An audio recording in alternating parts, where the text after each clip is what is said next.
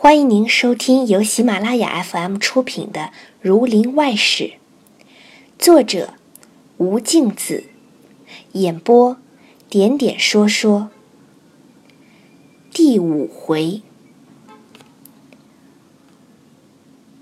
过了灯节后，就叫心口疼痛。初时撑着，每晚算账，直算到三斤骨。后来就渐渐饮食不进，骨瘦如柴，又舍不得银子吃人参。赵石劝他道：“你心里不自在，这家务事就丢开了吧。”他说道：“我儿子又小，你叫我托哪个？我再一日，少不得料理一日。”不想春气渐深，肝木克了脾土，每日只吃两碗粥汤，卧床不起。及到天气和暖，又勉强进些饮食，争起来，家前屋后走走。挨过长夏，立秋以后，病又重了。睡在床上，想着田上要收早稻，打发了管庄的仆人下乡去，又不放心，心里只是急躁。那一日早上吃过药，听着萧萧落叶打的窗子响，自觉得心里虚怯，长叹了一口气，把脸朝床里面睡下。赵氏从房外同两位舅爷进来问病，就辞别了，到省城里乡试去。严监生叫丫鬟扶起来，勉强坐着。王德、王仁道：“好几日不曾看妹丈，原来又瘦了些，喜得精神还好。”严监生请他坐下，说了些恭喜的话，留在房里吃点心。就讲到除夕晚里这一番话，叫赵氏拿出几封银子来，指着赵氏说道：“这倒是他的意思，说姐姐留下来的一点东西，送给二位老舅，添着做恭喜的盘费。”我这病势沉重，将来二位回府，不知可会得着了。我死之后，二位老舅照顾你外甥长大，教他读读书，争着进个学，免得像我一生，终日受大房里的气。两位接了银子，每位怀里带着两封，谢了又谢，又说了许多安慰的话，作别去了。自此，严监生的病一日重似一日，再不回头。朱清六眷都来问候，五个侄子穿梭的过来，陪郎中弄药。到中秋以后，一家都不下药了，把管庄的家人都从乡里叫了来。病重的一连三天不能说话。晚间挤了一屋子的人，桌上点着一盏灯。严监生喉咙里痰响的一进一出，一声不到一声的。总不得断气，还把手从被单里拿出来，伸着两个指头。大侄子走上前来，问道：“二叔，你莫不是还有两个亲人不曾见面？”他就把头摇了两三摇。二侄子走上前来问道：“二叔。”莫不是还有两笔银子在哪里，不曾吩咐明白？他把两眼睁得溜圆，把头又狠狠地摇了几摇，越发指得紧了。奶妈抱着鸽子，插口道：“老爷想是因两位舅爷不在跟前，故此纪念。”他听了这话，把眼闭着摇头，那手只是指着不动。赵氏慌忙开开眼泪，走近上前，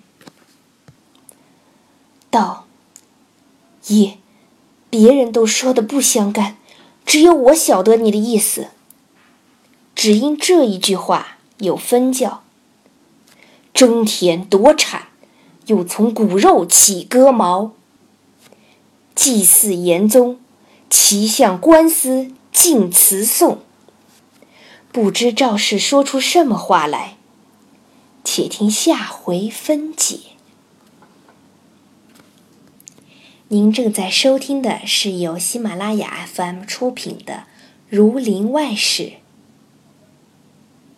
第六回：乡绅发病闹传家，寡妇含冤控大伯。话说严监生临死之时，伸着两个指头，总不肯断气。几个侄儿和些家人。都来混乱着问，有说为两个人的，有说为两件事的，有说为两处田地的，纷纷不一，只管摇头不是。赵氏分开众人，走上前道：“爷，只有我能知道你的心事。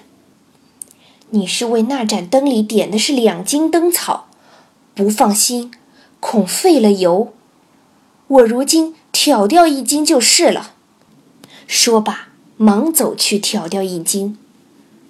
众人看严监生时，点一点头，把手垂下，登时就没了气。何家大口嚎哭起来，准备入殓，将灵柩停在第三层中堂内。次早。着几个家人小厮满城去报丧。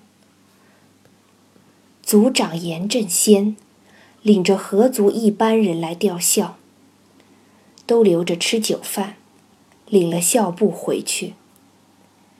赵氏有个兄弟赵老二，在米店里做生意；侄子赵老汉在银匠店扯银炉，这时也备了个祭礼来上门。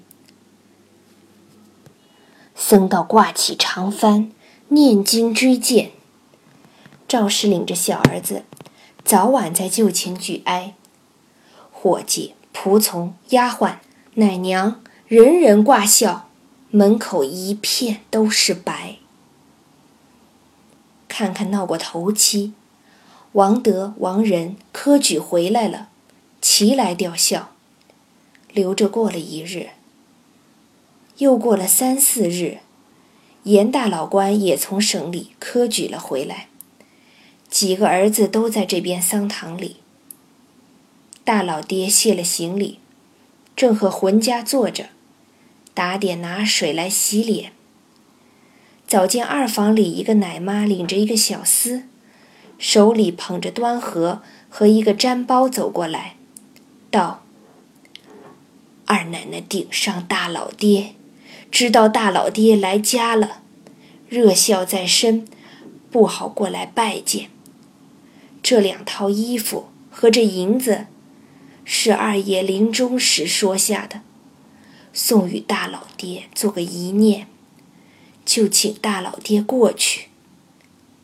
严共生打开看了，簇新的两套缎子衣服，齐真真的二百两银子。满心欢喜，遂向浑家封了八分银子赏封，递给奶妈，说道：“上父二奶奶，多谢，我即刻就过来。”打发奶妈和小厮去了，将衣裳和银子收好，又细问浑家，知道和儿子们都得了他些别境，这是单留与大老官的。问毕，换了孝巾，系了一条白布腰碟，走到那边去，到旧前叫声“老二”，干嚎了几声，下了两拜。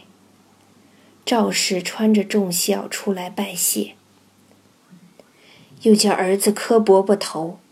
哭着说道：“我们苦命，他爷半路里丢了去了，全靠大爷替我们做主。”严共生道：“二奶奶，人生各柄的寿数，我老二已是归天去了。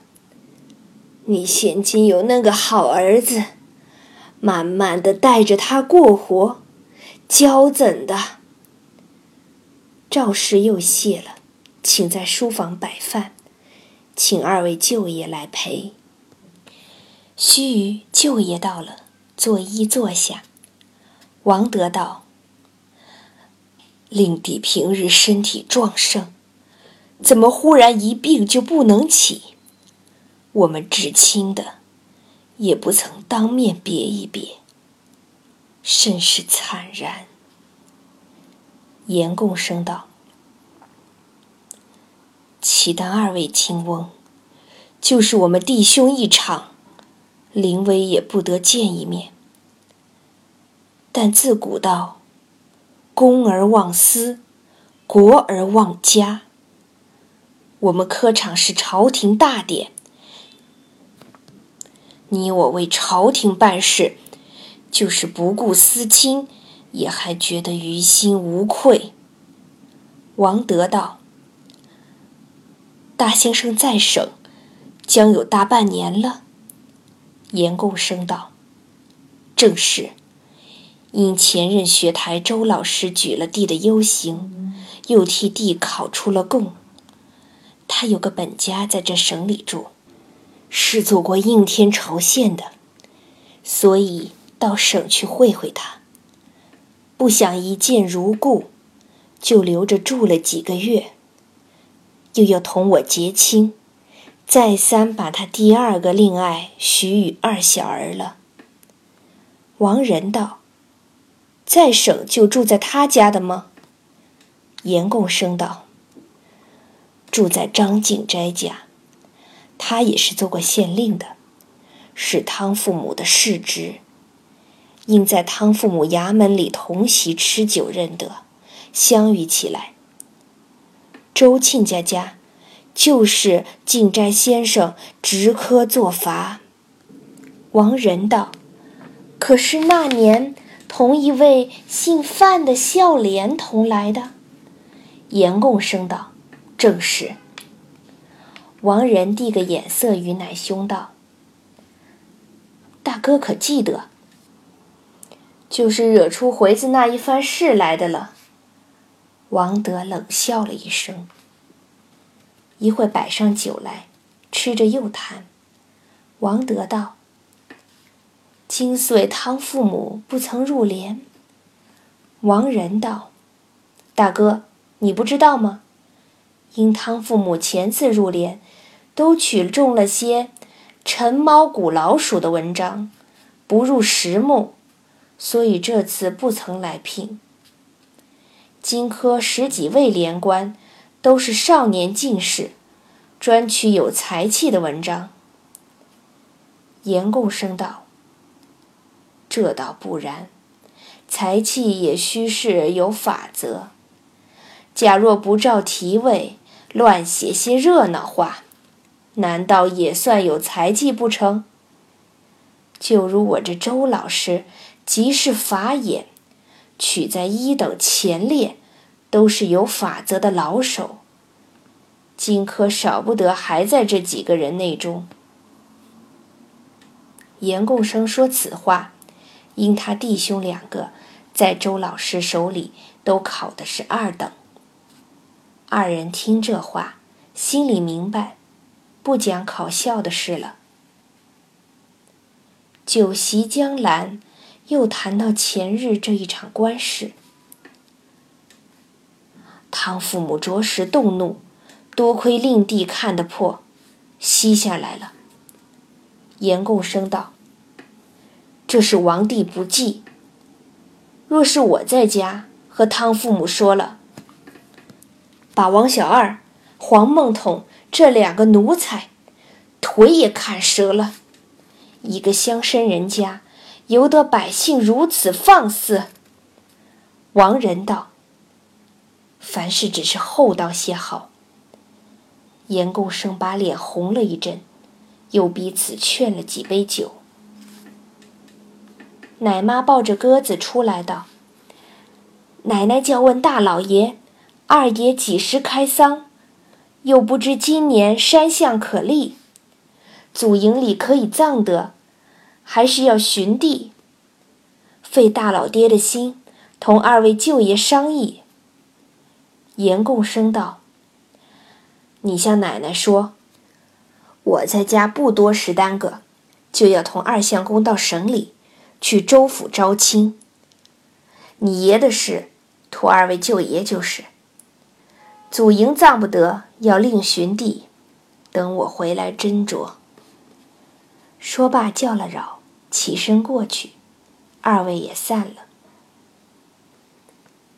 过了几日。大老爹果然带着第二个儿子往省里去了。赵氏在家掌管家务，真个是钱过北斗，米烂成仓，奴仆成群，牛马成行，享福度日。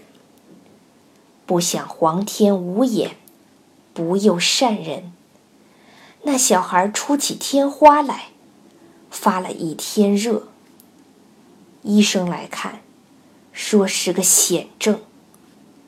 药里用了犀角、黄连、人牙，不能灌浆。把赵氏急得到处求神许愿，都是无益。到七日上，把个白白胖胖的孩子跑掉了。赵氏此番的哭泣。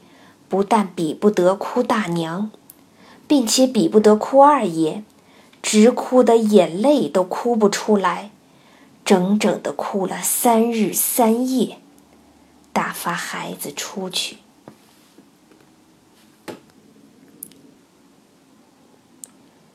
听众朋友，本集播讲完毕，感谢您的收听。